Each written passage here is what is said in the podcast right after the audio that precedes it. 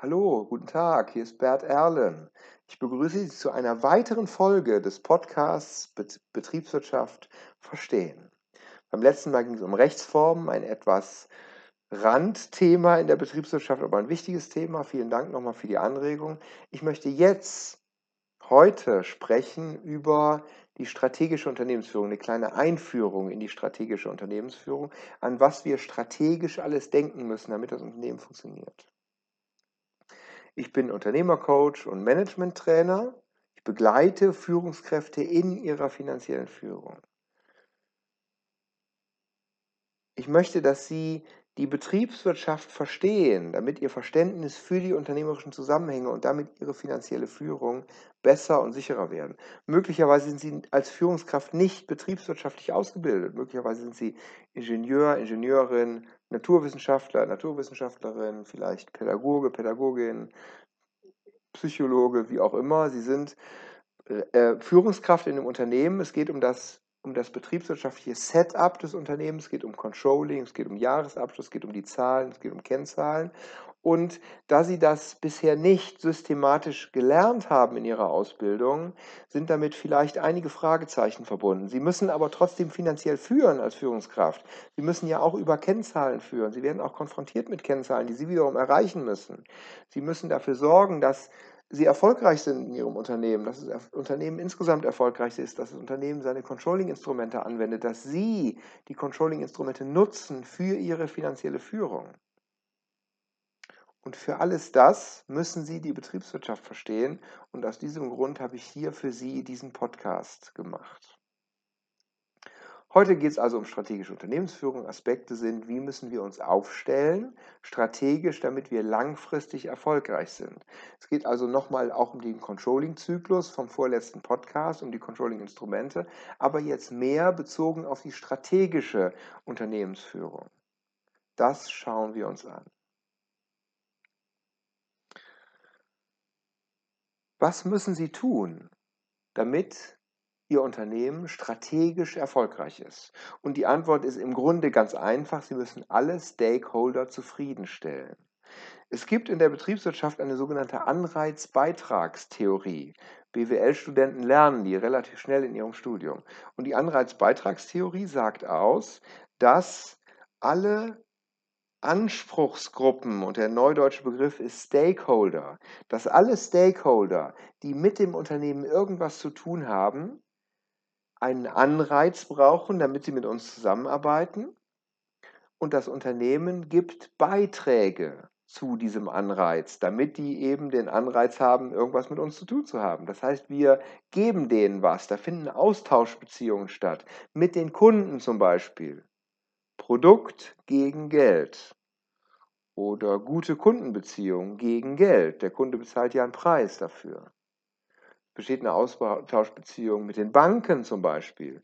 Wir wollen Geld von den Banken und dafür kriegen sie Zinsen. Mit den Eigentümern des Unternehmens ist es so ähnlich. Wir wollen Geld von den Eigentümern und dafür bekommen die nicht Zinsen, aber eben dafür können die mitsprechen, bekommen Mitspracherecht als Eigentümer, sind sozusagen die, die, die wichtigsten, naja, die, die da sozusagen die Linie vorgeben. Dafür geben sie das Geld ins Unternehmen, aber dafür wollen sie auch am Gewinn partizipieren. Und um den Gewinn ordentlich beeinflussen zu können, wollen sie natürlich mitreden. Klar. Die Mitarbeiter im Unternehmen, die Mitarbeiter im Unternehmen sind eine wichtige Stakeholdergruppe. Die Mitarbeiter geben ihre Arbeitskraft und wollen dafür ein gutes Gehalt und eine, naja, einigermaßen ordentliche Arbeitsumgebung, dass sie sich einigermaßen wohlfühlen. Anreiz, Beitrag. Die Lieferanten, die Lieferanten geben Rohstoffe oder eben Vorprodukte liefern die uns und dafür wollen sie Geld. Und dafür wollen sie auch eine stabile Absatzbeziehung zum Beispiel. Für manche Unternehmen ist, für alle Unternehmen ist das Finanzamt wichtig, auch ein wichtiger Stakeholder. Das Finanzamt will Steuern haben und dafür geben sie uns, oder ich sag mal, der Staat allgemein, der Staat will Steuern haben und dafür gibt er uns einen relativen, einen, einen, einen, einen gewissen, hoffentlich stabilen ähm, äh, eine stabile Infrastruktur, die wir nutzen können, eine öffentliche Infrastruktur, also ein stabiles politisches System, äh, ein stabiles juristisches System, eine gewisse Standortsicherheit, gute Straßen, gutes Internet, was auch immer, ähm, gute Rahmenbedingungen, das finanziert uns der Staat und dafür will er unsere Steuern haben. Für manche Unternehmen ist Greenpeace ein wichtiger Stakeholder oder BUND oder World WWF Umweltorganisationen zum Beispiel oder andere Nichtregierungsorganisationen sind wichtige Stakeholder. Denken Sie an, an RWE. Wie ist noch diese Gesellschaft? X, äh, diese, diese NGO Extinction, X, weiß ich nicht mehr. Rebellion, weiß jetzt den Namen gerade nicht mehr. Extinction, Extinction Rebellion, glaube ich, glaube ich. Das sind so, naja, das sind Leute, die eben gegen den Klimawandel ähm, ins Feld ziehen und RWE vorwerfen, dass sie mit ihrer Kohle das Klima kaputt machen. Und RWE, möglicherweise sind die keine, kein so, kein, oder das in dem Wald da im Hambacher Forst hieß Ende Gelände, diese, diese Initiative. Es war ein relativ loser Haufen, glaube ich, von eben Aktivisten. Und auch die sind Stakeholder, mit denen muss RWE auch umgehen. Das ist vielleicht nicht so angenehm, aber auch die, da gibt es Anreize und Beiträge, damit RWE einigermaßen damit klarkommt. Also wenn die nicht mit denen klarkommen, schicken sie da halt die Polizei hin und so, da entsteht eine Konfrontation. Aber wir gehen mal davon aus, dass wir mit den Stakeholdern einigermaßen klarkommen wollen, damit das Unternehmen weiter existieren kann, damit eben der Protest nicht überhand nimmt. Oder Greenpeace, die irgendein Schiff kapern, äh, zum Beispiel. Ähm, von, was weiß ich, von einer Ölplattform, war mal ein Thema so vor 20, 30 Jahren. Und so weiter und so weiter, also NGOs. Ähm, vielleicht sind die Medien wichtiger Stakeholder, den Sie vielleicht nutzen. Denken Sie mal an die Medienberichterstattung zum Dieselskandal von VW, Daimler, den anderen Autoherstellern. Da wurden die Medien genutzt, möglicherweise für eine gewisse Öffentlichkeit, aber die Medien waren auch sehr kritisch diesen Unternehmen gegenüber. Auch das sind Stakeholder. Das interessiert mich jetzt aber nicht so sehr im engeren Sinne, ist natürlich auch wichtig für die Unternehmensführung. Im engeren Sinne interessieren mich die Stakeholder, die an der Leistungserbringung beteiligt sind. Mitarbeiter, äh, Mitarbeiter, Kunden und Geldgeber oder noch enger gefasst Eigentümer. Die hatte ich ja dargelegt in meinem allerersten Podcast. In der Folge 1 des Betriebswirtschaft verstehen Podcasts. Zufriedene Mitarbeiter, generieren zufriedene Kunden, indem sie gute Produkte herstellen und einen guten Kundenservice bieten und einen sozusagen zuvorkommenden und, qualitativ guten Kundenservice bieten. dann sind die Kunden bereit, ordentlich Geld reinzuspülen in Form von Preisen, kaufen die Produkte. Damit erwirtschaften die Kunden die Rendite, indem sie mehr reinspülen, als sie bekommen haben. Und das ist die Rendite, die die Eigentümer gerne haben wollen.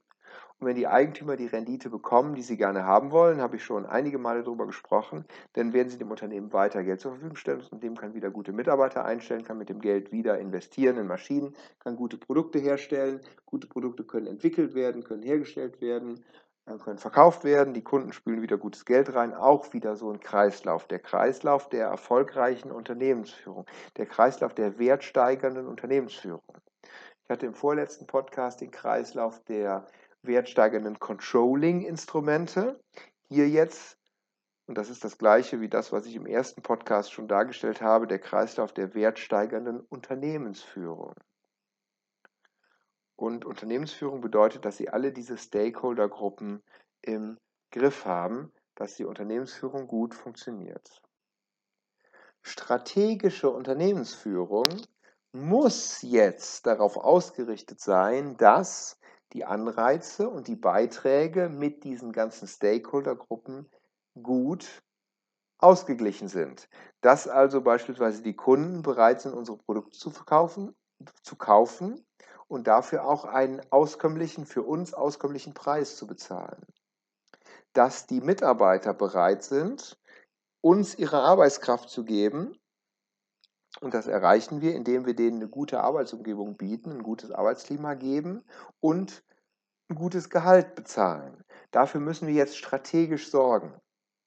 Wir müssen auch strategisch dafür sorgen, dass für die Eigentümer immer genug Geld im Sinne von Rendite, im Sinne von Kapitalkosten, auch für die Bank natürlich auch, aber jetzt mal im engeren Sinne für die Eigentümer genug Rendite jedes Jahr übrig ist, damit die weiterhin das Geld uns zur Verfügung damit die weiter uns als Unternehmen das Geld zur Verfügung stellen. Das heißt jetzt strategische Unternehmensführung. Wenn wir an strategische Unternehmensführung denken, denken wir oft an diesen Kundenaspekt. Wir überlegen, wie wir uns strategisch so aufstellen, dass wir für die Kunden gute Produkte entwickeln und verkaufen und herstellen und verkaufen, damit die uns ordentlich Geld reinspülen. Das ist eigentlich strategische Unternehmensführung im engeren Sinne. Ganz viel Literatur und ganz viel wissenschaftliche Ansätze zur strategischen Unternehmensführung beschäftigen sich mit unseren Märkten, mit den Kunden. Und das ist der erste Punkt, an den wir denken, wenn wir an Strategie denken.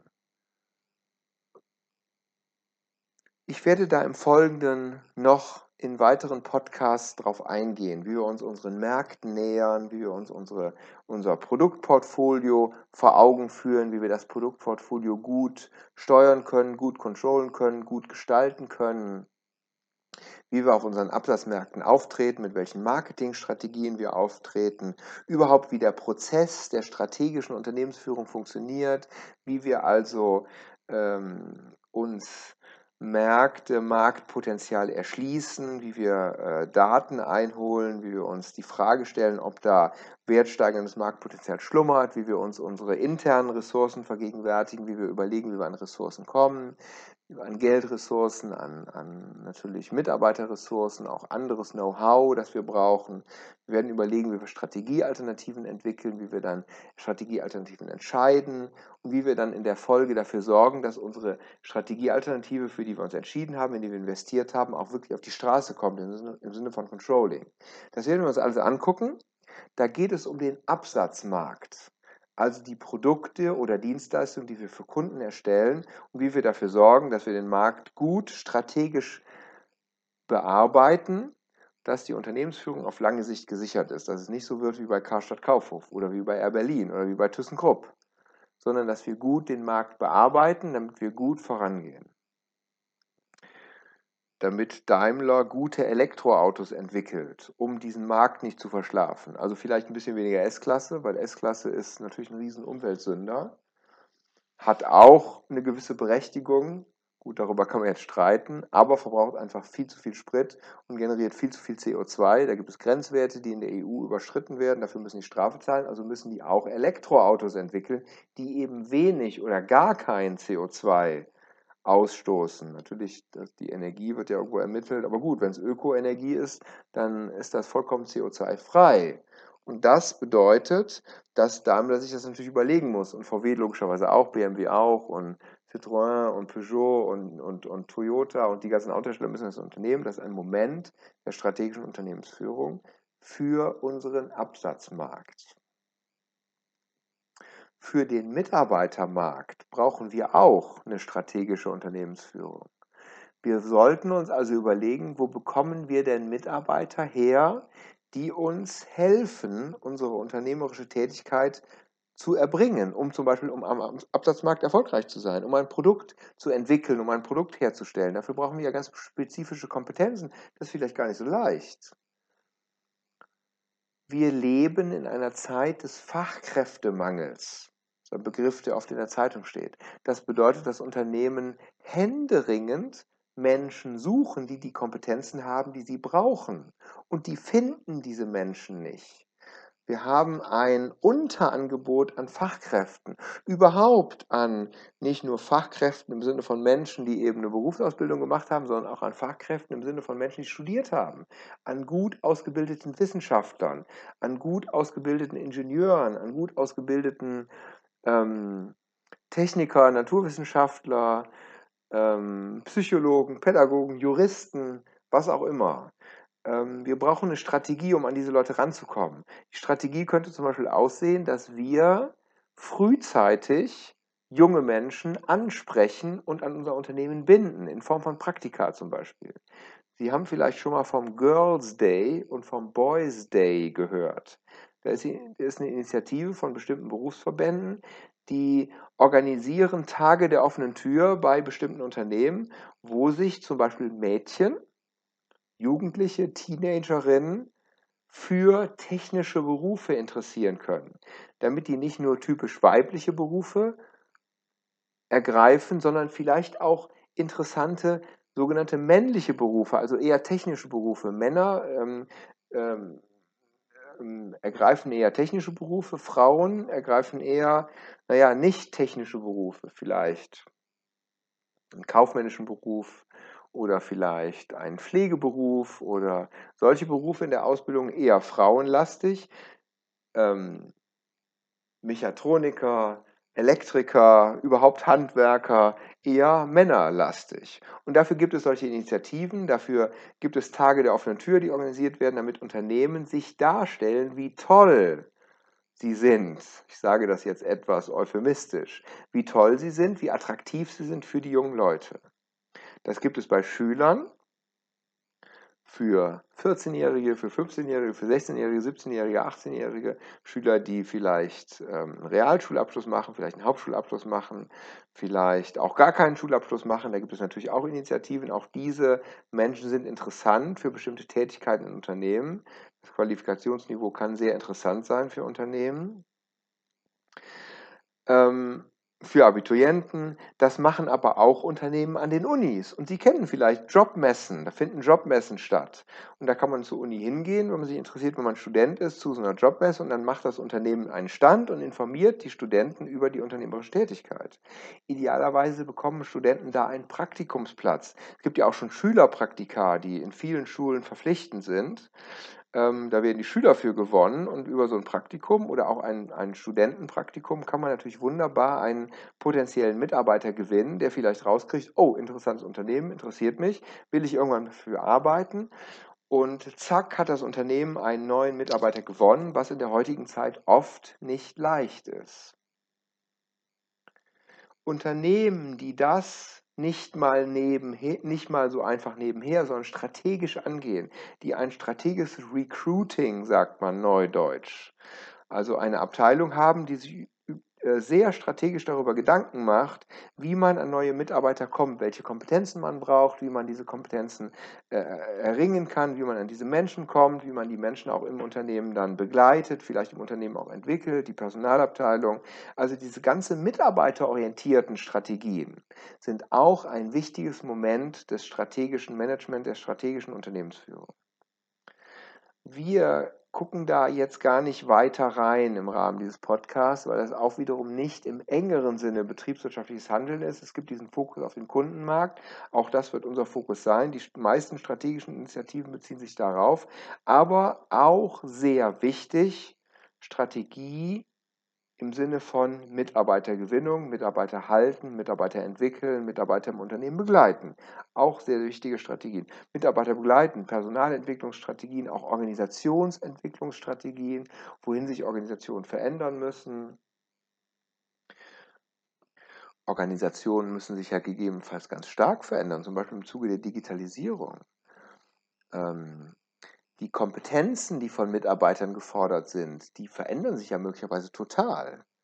Und deshalb müssen Unternehmen, die neue Produkte, digitalisierte Produkte entwickeln oder auch nur digitalisierte Prozesse in, innerhalb ihres Unternehmens für die, für, die Produkt, für die Produktion, zum Beispiel für die Prozessorganisation und so weiter einführen.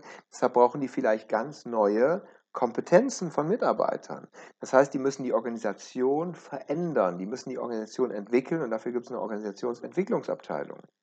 Damit die Mitarbeiter die richtigen Kompetenzen im Unternehmen erwerben, gibt es eine Personalentwicklungsabteilung oder eine Führungskräfteentwicklungsabteilung. Auch zum Beispiel, wenn aus Mitarbeitern Führungskräfte werden, dann müssen denen Führungskompetenzen vermittelt werden. Wie führe ich Mitarbeiter? Wie motiviere ich Mitarbeiter? Das ist ja etwas, was ich vorher nicht musste. Aber wenn ich Führungskraft bin, dann muss ich Mitarbeiter motivieren. Dann muss ich auch delegieren zum Beispiel. Wie delegiere ich? Wie ähm, schlichte ich Konflikte zwischen Mitarbeitern, vielleicht Konflikte zwischen ganzen Abteilungen in Unternehmen. Das sind alles Momente der Personalstrategie, die eben auch wichtig ist. Okay, Haken dran.